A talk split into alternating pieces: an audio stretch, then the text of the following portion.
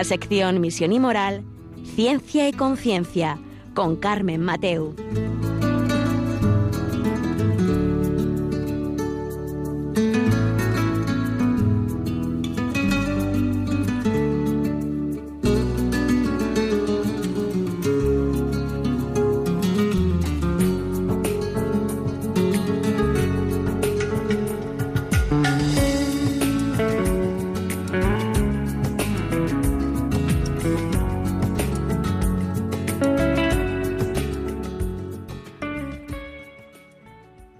Tardes, queridos oyentes. Un miércoles más aquí estamos en Ciencia y Conciencia, un programa que hacemos desde el Observatorio de Bioética de la Universidad Católica de Valencia.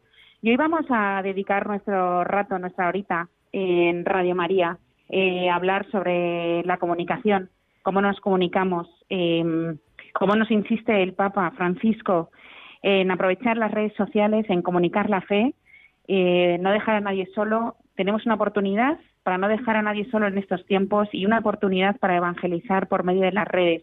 Y hoy vamos a hacer un pequeño análisis, cómo, cuándo, eh, cómo lo podemos hacer, cómo las usamos, cómo utilizamos todos nuestros medios tecnológicos y digitales al servicio de la fe.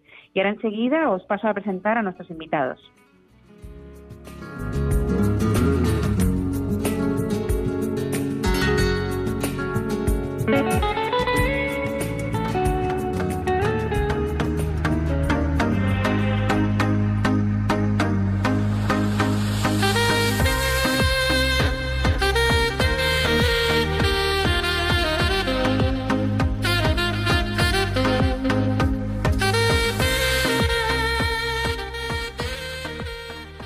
Pues como os decía, queridos oyentes, hoy en Ciencia y Conciencia vamos a dedicarnos a la comunicación. Vamos a dedicarnos a hablar cómo, cómo nos comunicamos y qué oportunidad tenemos, eh, como nos dice el Papa Francisco, de comunicarnos por medio de las redes sociales y por medio de todo el mundo digital que hoy tenemos a nuestro alcance. Y para eso hoy tenemos a Justo Aznar. Buenas tardes, Justo. Hola, buenas tardes. Bueno, él es el director del Instituto de Ciencia de la Vida y del Observatorio eh, de Bioética de aquí de la Universidad Católica de Valencia. También está con nosotros Cristina Castillo. Buenas tardes. Buenas tardes, Carmen. Ella es la responsable de comunicación del Observatorio de Bioética. Y también, y también eh, tenemos a Carmen Marcilla. Hola, Carmen, días. que ella es responsable de marketing de aquí de la Universidad Católica de Valencia. Como veis, tenemos un gran elenco de invitados para que nos vayan contando desde su bueno profesionalidad, por así decirlo, y su trabajo diario, ¿no? El tema de la, de la comunicación. Entonces, cuéntanos justo. Eh, estábamos hablando de que el Papa nos insiste, el Papa Francisco, en el tema de la comunicación y cómo comunicarnos por medio de las redes sociales. Cuéntanos justo. Muy bien. A mí, a mí me parece que lo que hemos pasado ahora con el confinamiento eh, por el COVID-19, aparte de muchos trastornos, también nos está enseñando muchas cosas. Y una de ellas es aprender a comunicarnos mejor por la vía telemática, por sistemas automatizados, aunque no nos veamos personalmente. Y esta posibilidad que se está implementando, desarrollando por esta causa, pues también se puede utilizar para difundir la fe, para evangelizar y yo no solamente diría para evangelizar, sino también para difundir la cultura. La cultura hace que nos acerquemos de alguna forma también o nos alejemos más de Dios. Aquí hablaremos también de la cultura. ¿eh? Y en ese sentido, evidentemente, es sabido que el Papa Francisco nos está estimulando a que utilicemos estos medios en la nueva evangelización. Ciertamente, a algunas personas de una edad determinada nos cuesta bastante introducirnos en estas nuevas tecnologías. Y pienso que alguna, algunos de los oyentes de Radio María pueden incluirse en este grupo de, edades.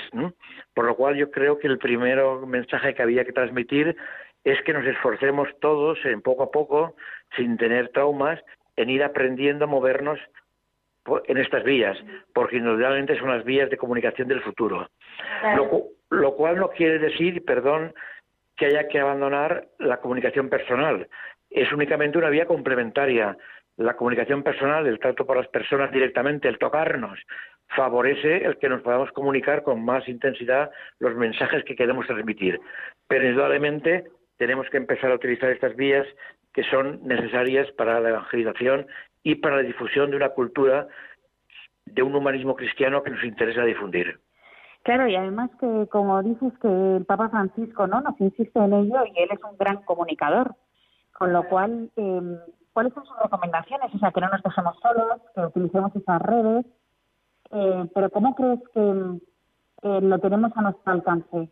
Eh, como tú dices, según también la edad, yo creo que realmente son unos medios que están al alcance de cualquier persona. Aquí estamos cuatro que simplemente tenemos un móvil del que utilizamos todos los días y lo estamos haciendo, no sé si bien o mal, pero bien haciendo.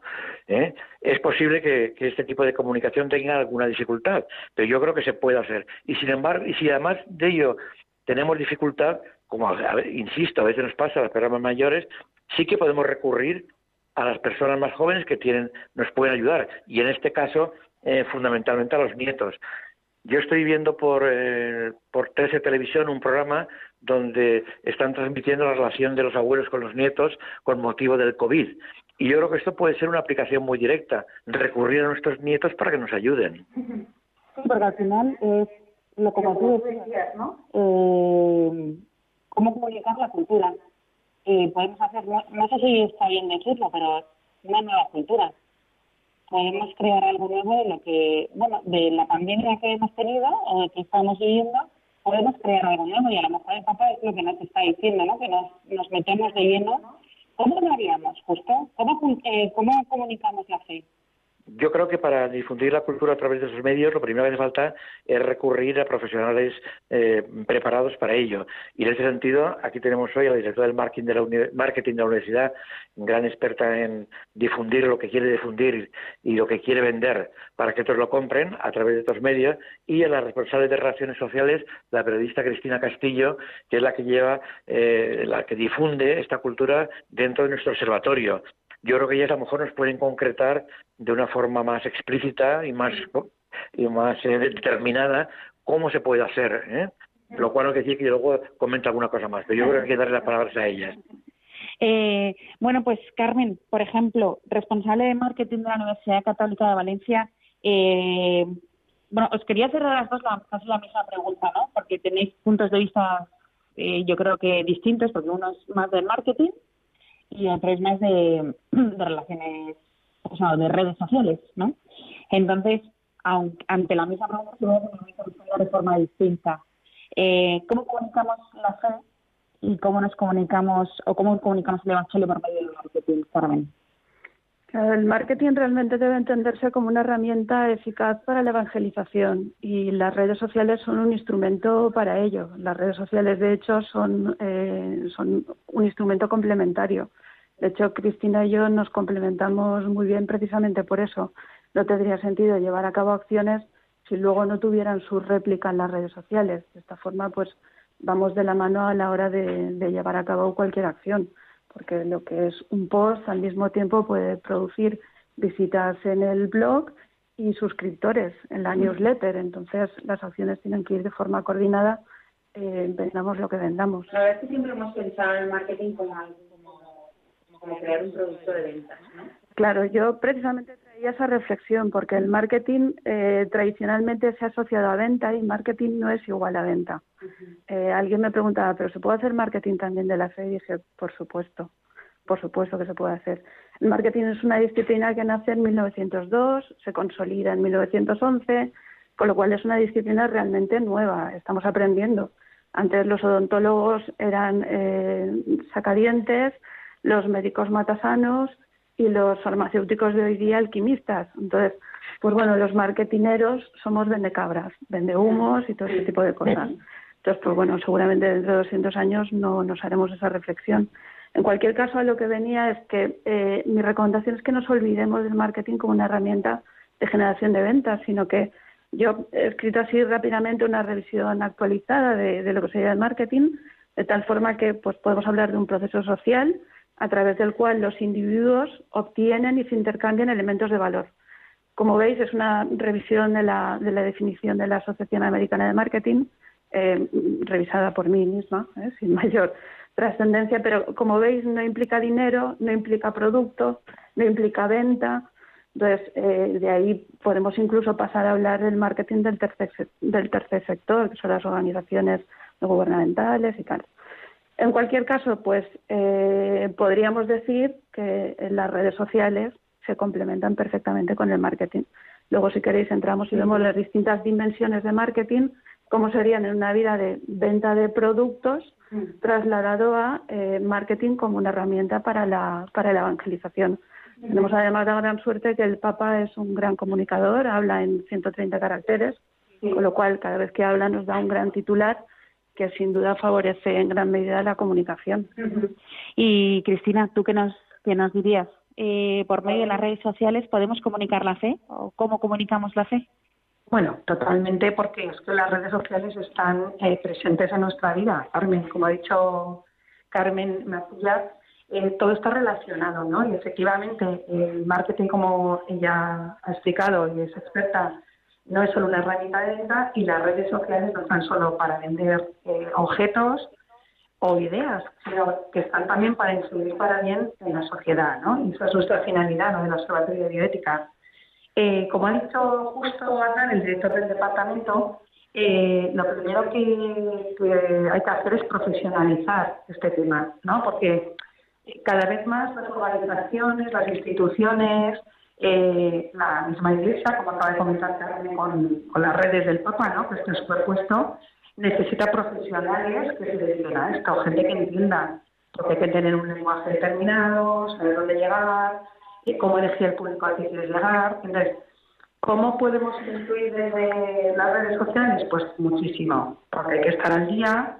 En nuestro caso, por ejemplo, nos nutrimos de la actualidad, de las noticias que salen cada día y cada minuto, es, alucinante la cantidad de noticias que relacionadas con la bioética, ¿no? Yo recuerdo cuando entré en este trabajo que pensé, pues no sé si hay tanto tema para esto, que me faltan los minutos del día, porque cada vez que entro en el ordenador no paro de ver miles y miles de noticias con contenido bioético que hay que darle otra, otra ¿no? Todo tiene otra cara. Entonces, sabemos por experiencia que las cosas se plantean de una manera en los medios de comunicación, a veces buena y a veces faltan datos. Entonces, para eso estamos nosotros, ¿no? Para analizar. Y es muy importante que eh, nosotros en nuestro trabajo diario contamos con investigadores que analizan esta noticia. ¿Qué es lo que le falta? está bien redactada y está bien fundamentada con una base científica adecuada pues nos dedicamos a difundirla, si le faltan eso nos aportamos. Y creo que esto es importante, estar al día, pero de, la seriedad, ¿no? del rigor, no escribir por escribir, sino basándonos en algo serio y fundamental. Claro, porque al final eh, tú no, no es que busques, pero sí encontráis en ciencia del ordenador, encontráis noticias con contenido bioético y lo que hay que hacer es lo que tú has dicho, ¿no? O sea, decir la verdad, lavarle la cara a esa noticia que a lo mejor no es no es total y como la estamos viendo en, el, en la noticia, por así decirlo, ¿no? Justo. Sí, efectivamente, yo creo que eh, lo que ha dicho Cristina y igualmente Carmen mm, es fundamental, es fundamentar bien las noticias, decir siempre la verdad, no a lo mejor ir preparando una noticia de acuerdo a lo que nosotros queremos que sea, sino que nosotros relacionamos la noticia con lo que es. Y voy a poner algún ejemplo. Esta mañana mismo me ha presentado Cristina una noticia que acaba de salir en relación con que en Estados Unidos se puede, eh, se quiere comercializar rápidamente las vacunas para hacerlo llegar a mucha gente y dice el presidente Trump que a lo mejor se puede hacer eso incluso sin que pasen por los controles que en ese país hay, que se llama la FDA, para decir que un fármaco o una vacuna ha cumplido todos los, eh, todos los requisitos necesarios para poder, para poderla poner en marcha. Entonces un lector que vea eso puede plantearse, uy, están dando una vacuna que no está valorada, nos puede poner efectos secundarios eh, importantes, no me la voy a poner. Bueno, pues rápidamente, eh, esta mañana Cristina mismo ha eh, difundido en una nota que el uso que se llama compasivo de los medicamentos a veces se pueden utilizar aunque no estén totalmente comprobados, porque ahí lo que hay que, hay que equilibrar es el bien que se puede tener ese paciente en relación con el riesgo que puede tener. Bueno, pues decir que el uso compasivo es correcto me parece que en este momento es una, eh, una complementación de esa noticia muy importante. Y otra más importante aún, resulta que la vacuna que se quiere comercializar por el presidente Trump y también apoyada por Bill Gates es la que está fabricando una empresa de, de, Boston que es la eh, Moderna Therapeutics. Pues esa vacuna precisamente es la única que no está hecha utilizando células fetales, células de abortos de fetos abortados. Es la única y la que quieren, la que quieren utilizar. Me parece que en este caso la red social, y en este caso Cristina lo ha hecho, es difundir con, rápidamente que hay que apoyar esa vacuna, porque es la que se puede utilizar sin ningún eh, riesgo ético. En ese sentido, yo creo que entonces lo que debe distinguir, a mí me parece, tanto al marketing como a la eh, difusión de la noticia a través de los medios de difusión eh, eh, digitalizados, es tener la verdad, tratar de conocerla, fundamentarla bien y hablar con respecto a lo que se dice la verdad, no lo que nosotros querríamos decir, no adoptar la verdad a nuestros intereses, sino no analizar la verdad y decirlo. Y eso creo que hace que unas redes sociales, una campaña de marketing, pues sea mm, audible, sea admitida por la sociedad y por el público. El ejemplo que has puesto es muy sintomático y más del día de hoy, ¿no? O sea, que era por eso que esta misma mañana haya salido esto y que seáis capaces de darle, de intentar darle la vuelta, ¿no? De, porque yo eso lo he leído esta mañana y he dicho, vaya, qué listos estos que no que han cogido todo su presupuesto y se llevan el medicamento, ¿no? Y claro, cuando tú hablas, le has dado la vuelta a la noticia y me parece mucho más confiable en este en este caso. Me gustaría que volvieras a explicar, para que lo sepan nuestros oyentes, en lo del uso compasivo de la, del medicamento. ¿Lo puedes explicar de nuevo? Vamos a ver, efectivamente, eh, las firmas comerciales, cuando las farmacéuticas, cuando van a distribuir un medicamento, antes de lanzarlo al público, tiene que pasar primero por una experimentación animal, después por una, una experimentación en humanos, que es lo que se llaman ensayos clínicos, de tres fases. En la primera, lo que se trata es de que no tenga efectos secundarios negativos. La segunda es utilizar en un grupo pequeño, de unas 100 personas, para ver que es buena. Y si eso sale ya, entonces ya se pasa a la fase 3, que utilizarlo en grupos muy grandes, miles de personas, para ver que realmente ese medicamento o esa vacuna que se propone no tiene efectos secundarios negativos y sí positivos. Realmente hasta que ese proceso no se ha terminado, no se puede lanzar al mercado. Y entonces pues, esto puede llevar años. Pero si en ese proceso, por ejemplo, cuando está en fase 3, hay una necesidad para un paciente concreto o para un grupo de, de, personas, como en este caso la vacunación, ante un riesgo grave de que una pandemia se extienda, esa vacuna o ese fármaco se puede utilizar por lo que se llama eh, utilización, utilización compasiva, en inglés eh, se, genera off-label, es como se, se determina, y se puede utilizar con la tranquilidad ética que se puede hacer. Lo único que hay que siempre equilibrar, pensar en equilibrar el riesgo que puede suponer contra el beneficio que se va a obtener. Pero en este caso concreto, esta vacuna se podría utilizar aunque uno hubiera tenido todos los requisitos que habitualmente se utilizan para que una vacuna se lance al mercado. Porque creo que la gravedad de esta pandemia pues así lo requiere. Y además estuvimos en un programa hace unas semanas en la que nos explicaste esto justo, o sea que, que no, nos decías eso, que hay veces que hay que ponderar, que es verdad que hay que pasar esos años clínicos, pero ahora tenemos una urgencia pues, muy grande y hay muchísima población que podría contraer la enfermedad y por eso pues será mucho mejor. Gracias por la explicación porque así los, las, nuestros oyentes pues ya saben. Eh, enfrente de Carmen, del marketing, que realmente a mí me parece que eh, yo creo que el marketing es lo que ha dicho y no es vender un producto, pero sí que es transmitir una idea, unos valores, saber comunicarlos. Y en ese sentido me da la impresión, y lo digo con toda sencillez y humildad, que a la Iglesia le falta, le falta marketing adecuado. Y en este caso, el que haya personas como Carmen que, entienden el marketing y que lo van a utilizar para la evangelización, es una cosa que la Iglesia debía utilizar. Nosotros en, en la Universidad Católica tratamos de utilizarlo. Y no queremos hacer el marketing que nos sale del corazón, sino el marketing que requiere la técnica adecuada para hacerlo y para eso tenemos que tener profesionales como ella. Pues sí, es una es una buena idea, ¿no? Lo de lo del marketing de la mucho. lo que yo la realidad, ¿no? Y hacerlo de forma que los demás entiendan lo que lo que le queremos decir, ¿no? Y lo que la idea. Eh, pues bueno, queridos oyentes, hoy estamos dejando eh, muchas ideas encima de, de, la mesa, yo creo, y que bueno, nos quedan aún nos quedan dos terceras partes del programa para ir viendo el tema del marketing en la iglesia usamos bien o no lo usamos bien, cómo nos comunicamos, lo, hacemos bien. Ya hemos visto que el Papa Francisco utiliza muy bien sus 130 caracteres eh, y ahora tenemos que aprender todos los demás ¿no? a usar esos 130 caracteres.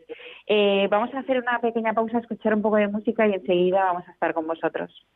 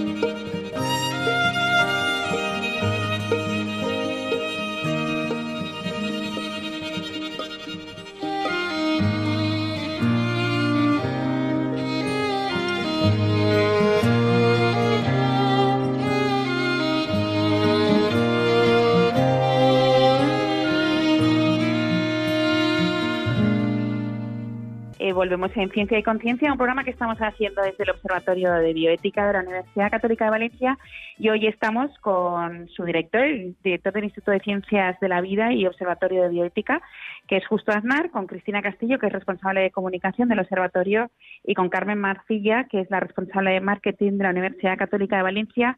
Y estamos haciendo un repaso sobre cómo comunicar la fe eh, ante la insistencia de Papa Francisco de usar las redes sociales y, los medios que tenemos a nuestro alcance para comunicar la fe, para impregnar, por así decirlo, la cultura de con nuestra fe, ¿no? Y por eso estábamos hablando sobre el marketing, las redes sociales, y, nos hemos quedado en un momento eh, muy bueno, ¿no? Para que también eh, Carmen, por ejemplo, nos digas eh, por medio del marketing, ¿no? Cómo transmitimos las ideas, porque hemos visto que el marketing no es vender, sino que cuéntanos cómo transmitimos y nuestras ideas y nuestra cultura por medio del marketing. Bueno, pues en primer lugar, como decía antes, eh, tenemos una serie de dimensiones, eh, dimensiones del marketing que me gustaría hacer la transposición entre lo que sería una venta de producto y la traída a, a la evangelización. Entonces, si hablamos, por ejemplo, de marca, eh, tenemos una gran marca entre manos, que es la Iglesia Católica.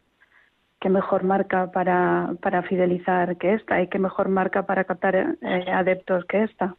Por otro lado, podríamos hablar de canales de comunicación. Eh, en este caso, tenemos los físicos, como podría ser la parroquia, y tenemos los virtuales. en este tiempo de pandemia, muchas parroquias han desarrollado sus propios perfiles sociales, tanto en YouTube como en Instagram, como en Twitter, eh, hay grandes sacerdotes youtubers con miles de seguidores, entonces o tuiteros. Por otro lado, podemos hablar de eh, canales de distribución. La fe no solo nos la pueden servir, eh, y perdonadme la, la forma de hablar, no solo nos la pueden servir en las parroquias, también pueden suministrarnos fe a través de YouTube, a través de un soporte mm, del sacerdote en, WhatsApp. Entonces, tenemos que, tenemos que pensar también en otras vías de, distribución. Eh, no solo las, redes sociales, el contenido audiovisual es hoy día muy potente. Seamos conscientes que la gente, y lo he hablado alguna vez con Cristina, la gente no lee.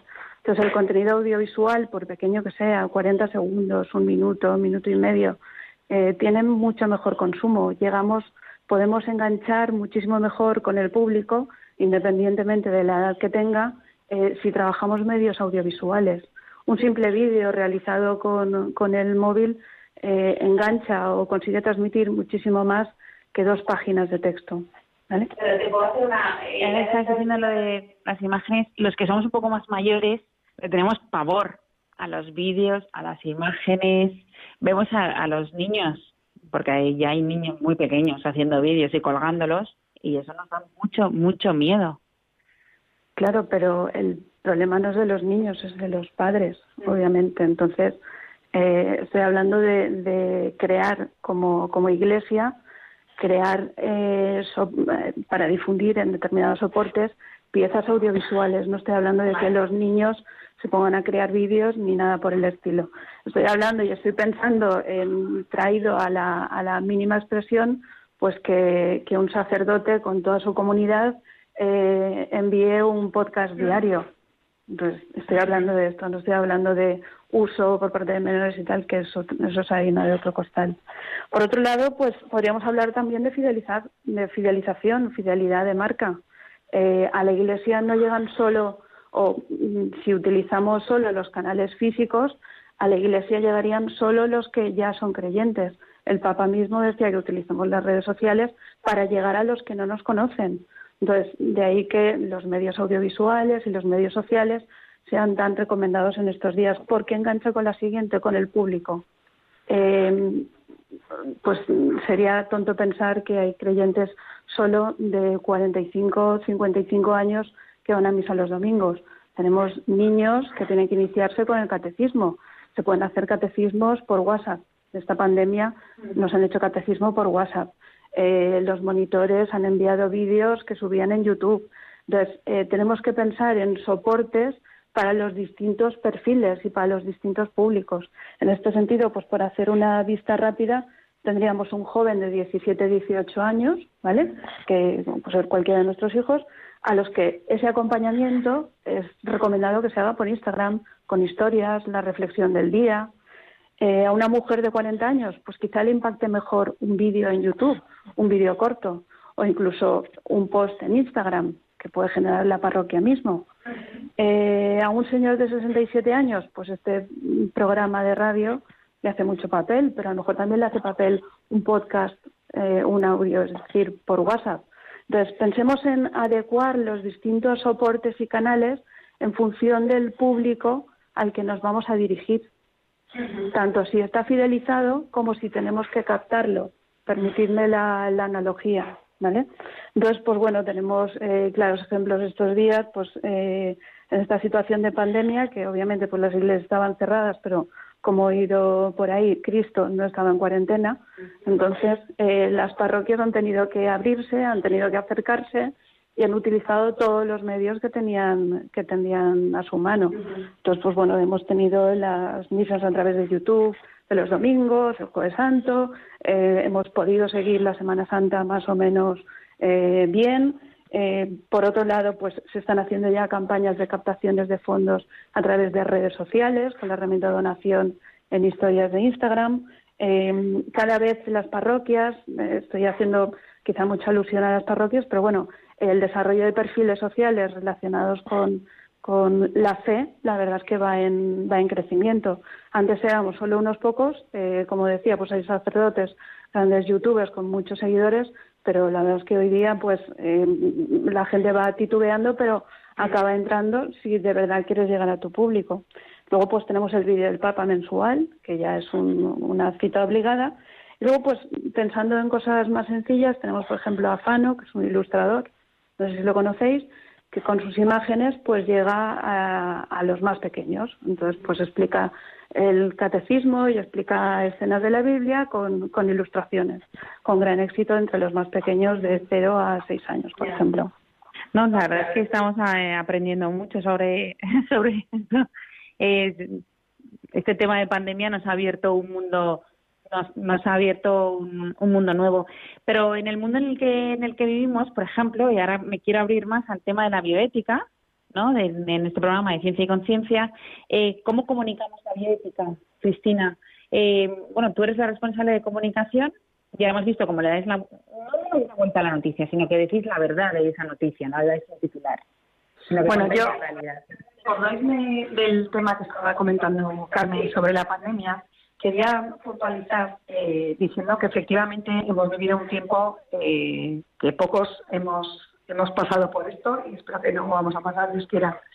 Y eh, yo he asistido a un, igual que Carmen lo habrá visto, a un aumento brutal de seguidores, de consultas, de hecho, yo tenía muchísimo más trabajo y Carmen seguramente también coincidimos, me dice que sí, que sí, eh, atendiendo consultas, eh, contestando a la gente, porque, porque la gente estaba desde casa, con lo cual es obvio que ha sido un momento muy óptimo para entrar en las casas y las vidas hasta las que no tenía redes, ¿no? porque han aumentado exponencialmente por todas partes. Ha sido un muy buen momento, si podemos sacar algo positivo para llegar a la gente. Efectivamente, las parroquias han abierto con las misas online, a diario, ha habido meditaciones avanzadas por todas partes, que algunas ya se han quedado para siempre, ¿no? Eh, yo misma he descubierto gente nueva que ya creo que no la, no me la voy a quitar de mi vida, ¿no? Porque además me parece comodísimo, ¿no? Vas por la calle, te escuchas un audio, que creo que esto ha sido algo muy positivo y a los jóvenes es eh, la manera que tenemos de entrar, ¿no? El tema presencial eh, creo que no les va a impactar tanto como entrarles a través de una red social. En cuanto a bioética, hemos tenido muchísimas consultas, Carmen, pues de temas eh, de toda índole, porque nosotros tocamos todos los temas que tienen que ver con la bioética. Y como te comentaba antes, pues hemos estado al día de, todo, sobre todo con los temas del coronavirus. Eh, no pensábamos que íbamos a escribir sobre esto, pero al final se ha ido, han salido tantos temas bioéticos detrás que hemos tenido que ir escribiendo, ¿no?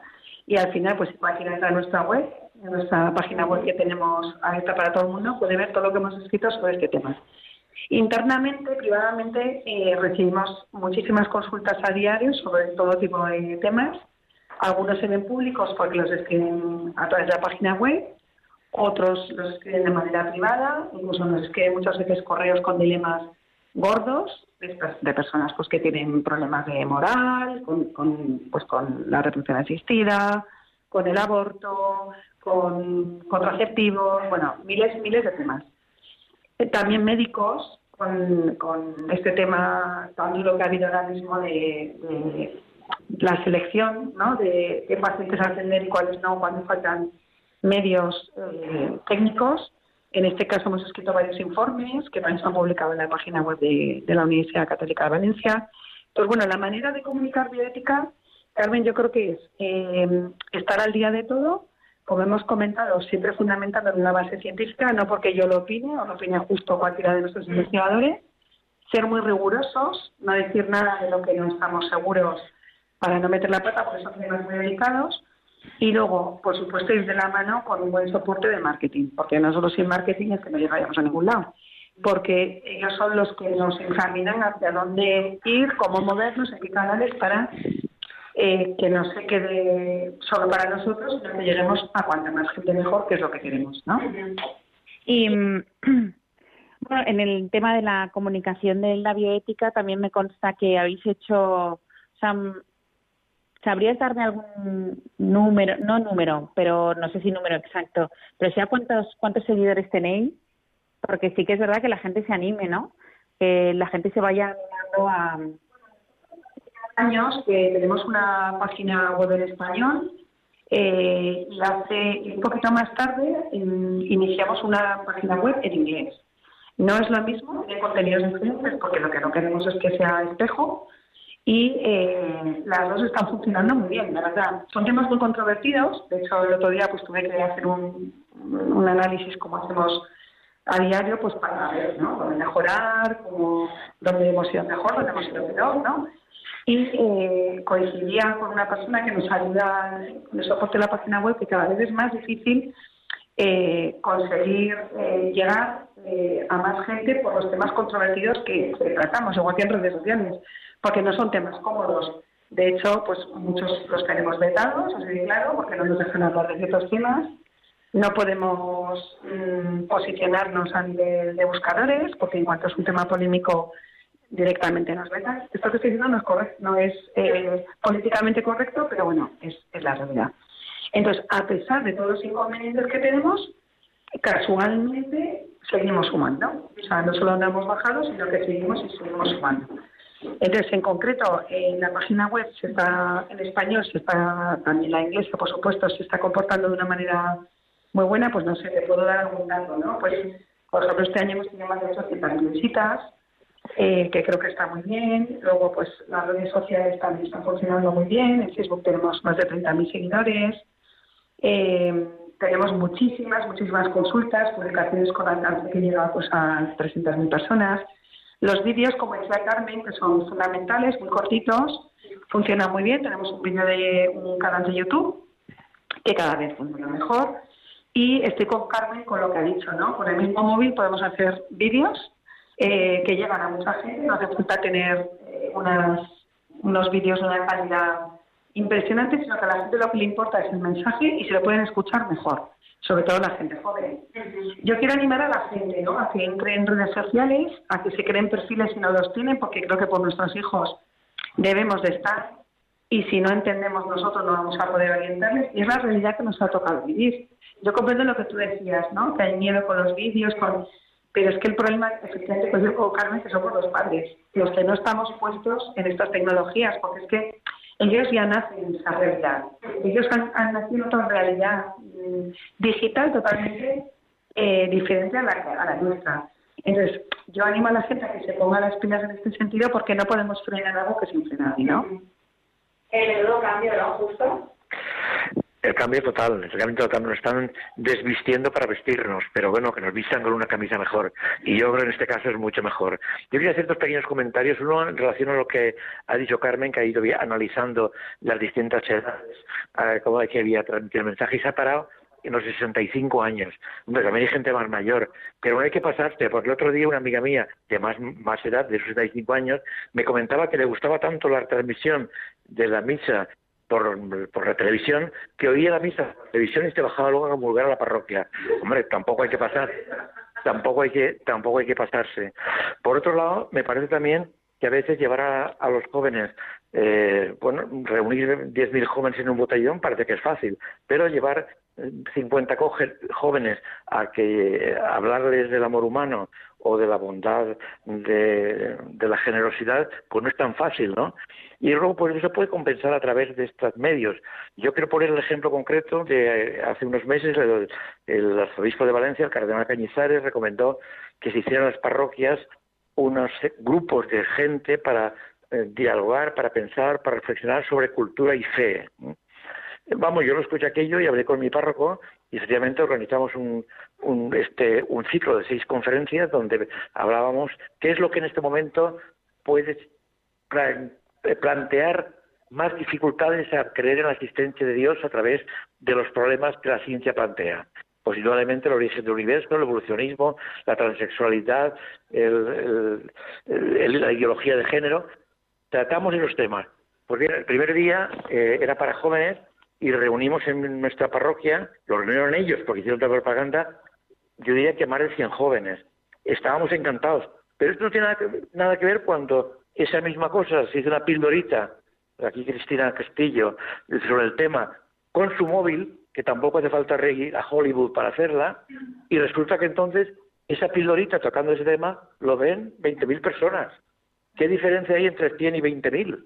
Es que tenemos que ir acostumbrándonos a eso. También es verdad que los 100 que están allí igual asimilan más lo que le dicen y los 20.000 a lo mejor les resbala. Pero lo que es indudable es que esto se, está ahí y hay que admitirlo, hay que, hay que profundizar, hay que utilizarlo eh, con todo, vamos, siempre se pueda porque la posibilidad de llegar es muy...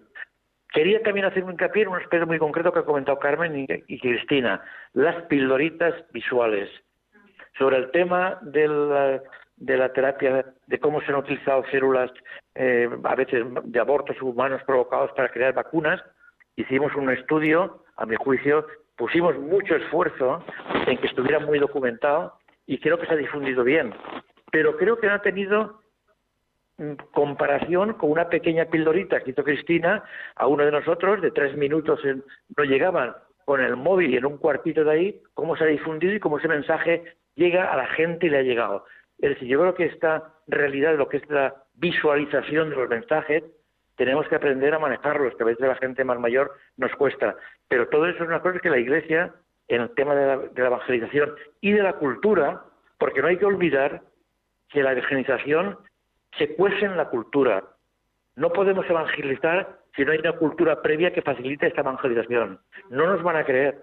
Y entonces yo creo que una misión de la Iglesia y de estos centros eh, donde vivimos el humanismo cristiano con tanta ilusión, el difundir la cultura es fundamental. El crear un caldo de cultivo cultural favorable para que luego las ideas que se transmiten en la evangelización eh, echen raíces, yo creo que es fundamental. Y para la cultura, evidentemente hoy día los medios eh, estos automatizados es indudable.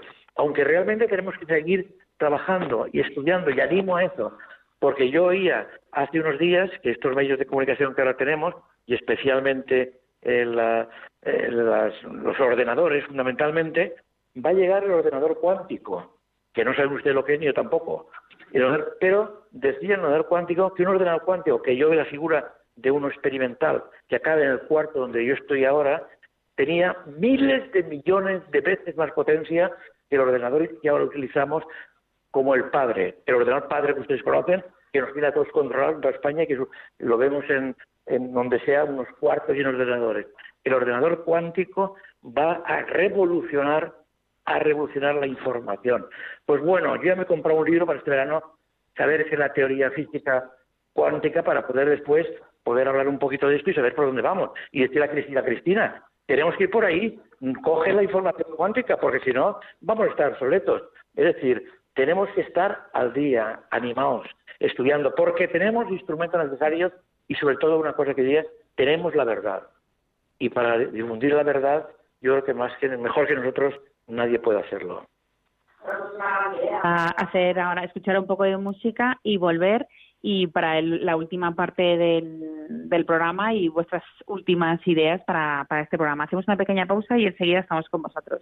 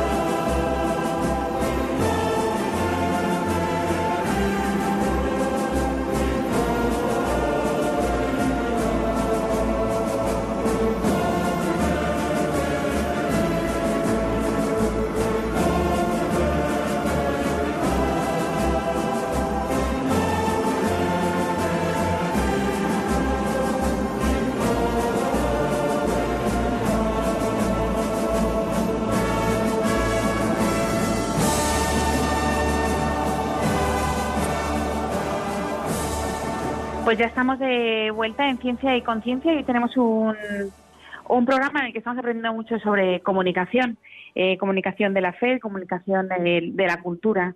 Y nos hemos quedado en un momento eh, muy bueno en el que Justo Aznar, eh, que es el director del Instituto de Ciencias de la Vida y del Observatorio de Bioética de aquí de la Universidad Católica de Valencia, nos hablaba incluso de física cuántica, ¿no? de los ordenadores cuánticos, para que veáis todo lo que estamos aprendiendo en este programa de hoy. Pero mm, a mí me gustaría, eh, justo nos queda la última parte de este programa y, y, en el tema de ciencia y conciencia y sobre todo en el que eres experto, eh, la forma de comunicar la bioética, que nos hagas un pequeño resumen, ¿no?, para de las últimas ideas. Bueno, yo creo que esto es lo que hemos estado comentando, comentando hoy, no solamente comunicar la bioética, sino comunicar el evangelizar, o evangelizar, comunicar el mensaje eh, el otro día leí una frase de Francis Collins, que es el, que le han dado el premio Templeton. El premio Templeton es el premio que tiene más subvención, de, más subvención en el mundo, más que el Nobel, alrededor de un millón y medio de dólares. Y se lo dan a una persona que ha sabido conjugar la ciencia con la fe. Y entonces le dijo una frase que decía, a mí me impresionó, a Dios lo podemos conocer por dos medios, a través de la palabra en la Biblia y a través de su palabra en la creación. A mí me encantó. Pues para poder ver la palabra en la creación, tenemos que estudiar, tenemos que ver, profundizar en eso. No nos podemos solamente quedar ante un amanecer precioso, sino ante la realidad de lo que ese amanecer significa. Y para eso hay que estudiar, hay que profundizar y hay que utilizar estos medios que tenemos. Yo creo que la Iglesia y nosotros mismos, cada uno personalmente, tenemos que seguir avanzando, no pararnos, no pararnos en el conocimiento de cosas que nos cuestan, porque nos hacen cambiar de hábitos, eso a todos nos cuesta, el modificar las costumbres a todos nos cuesta, pero realmente tenemos que hacerlo. Y mi mensaje sería que la Iglesia, por un lado, que lo está haciendo a través del Papa sobre todo, vaya introduciendo esos instrumentos en lo que es la difusión de su mensaje, los fieles vayamos poniéndonos al día de cómo tenemos que utilizarlos para saber manejarlos, y después los técnicos pues mm, se pongan a disposición del público para hacérselo llegar de la forma más asequible, con dos premisas. Una, que digamos siempre la verdad. Y otra, que estemos bien informados. Si decimos desde la evangelización 100 verdades, pero decimos la 101 que no es verdad lo que decimos, hemos fastidiado las 100 anteriores. Lo que yo creo que realmente no podemos dejarnos llevar por impulsos, sino por razones fundamentadas en la ciencia y la verdad. Pues sí, tienes toda la razón, justo. Y bueno, desde el campo del marketing, Carmen, eh, también nos has, nos has comentado que, bueno, ya teníamos la marca, ya teníamos todo creado, ¿no?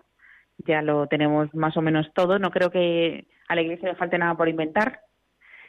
Bueno, realmente eh, no falta nada por inventar, está todo, el mantel está puesto, pero realmente hay que alinearlo todo y yo creo que ese es el, gran reto, hay que alinearlo todo. Eh, hoy día, pues las nuevas tecnologías que, que comunicaba, que decía antes eh, don Justo, pues obviamente han entrado para quedarse. Eh, al final no se está haciendo ni más ni menos en, en, cuanto a la comunicación por parte de la Iglesia.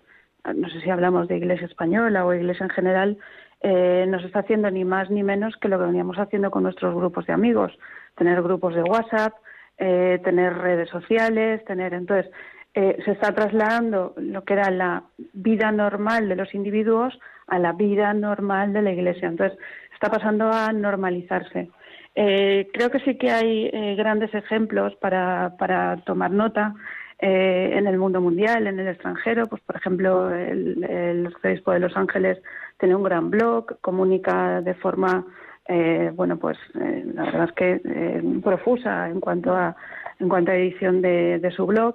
la Catedral de San Patricio, por ejemplo, pues yo estoy suscrita y te manda newsletter cada dos por tres, hace campañas de captación de fondos, celebra contigo la pandemia, la Navidad, todas las cosas. Hay un hilo directo con todo el mundo, no estoy hablando solo con los de su diócesis. Entonces, eh, las nuevas tecnologías creo que deben incorporarse también eh, dentro de estas dimensiones de marketing que hablábamos. Las nuevas tecnologías deben incorporarse, desde luego, a, la, gestión de la evangelización.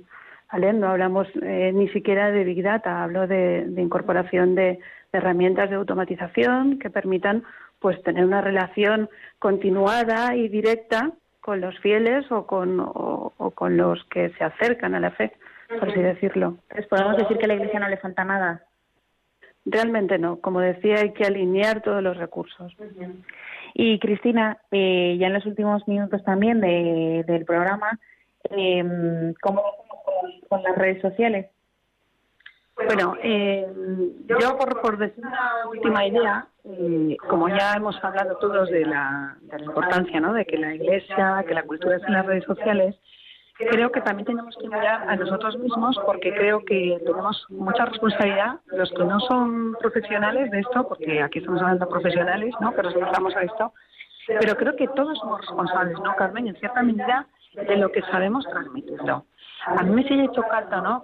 Pero también es lógico porque yo me dedico a esto, pero que todavía hay gente que no tiene redes sociales. O sea, todos tenemos amigos, tenemos, ¿no? Entonces, me, me sigue llamando la atención, porque es que es ahí donde está la gente a la que podemos llegar e influir. Ya no se trata de tener una red social para, siempre se dice, no, ah, es que es un cotilleo, es que no, no se trata de eso, es que creo que podemos hacer tanto bien, ¿no?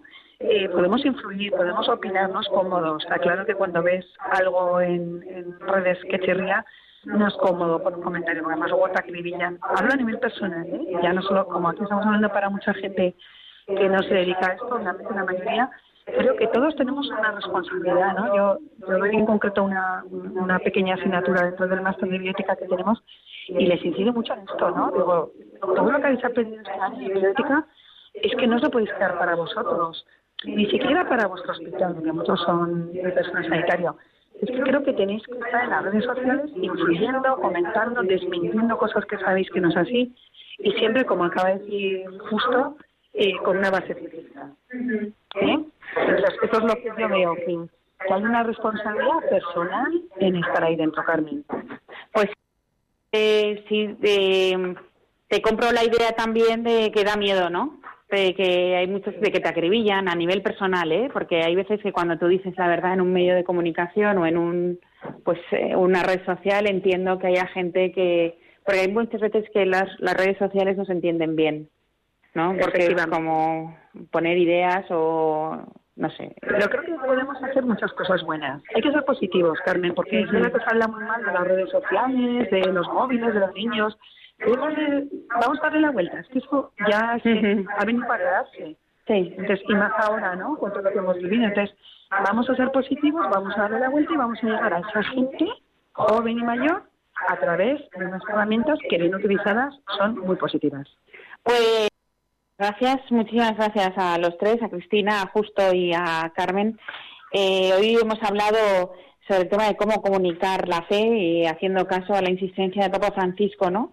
Entrar en los medios de redes sociales y, comunicar comunicar la fe que tenemos. Y, y, en este caso lo que hemos intentado hacer desde Ciencia y Conciencia es también, o lo que intentamos hacer cada 15 días es comunicar la bioética, ¿no? Y comunicar, y comunicar bien, transmitiendo ideas y como nos decía eh, Carmen como experta en, eh, marketing, ¿no? Que ya tenemos la marca, tenemos todos los canales, eh, tenemos la fidelización, por así decirlo, ¿no? De la marca eh, de más de 2.000 años, con lo cual simplemente salir y comunicarla bien, como nos han dicho Justo y, y Cristina, ¿no? Sin, pues diciendo siempre la verdad y yo diría también siendo creativos, ¿no? Un poco, un poco de creatividad al asunto, que siempre nos viene muy bien.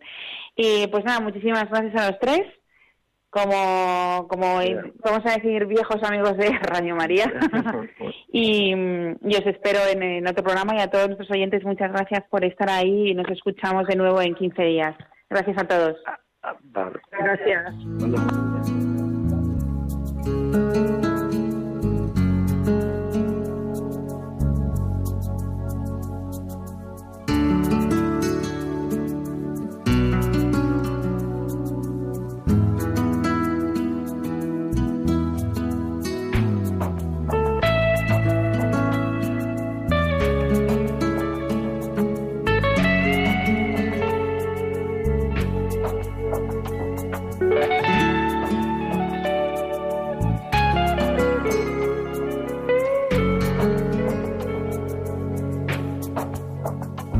Han escuchado Ciencia y Conciencia, un programa dirigido por Carmen Mateu.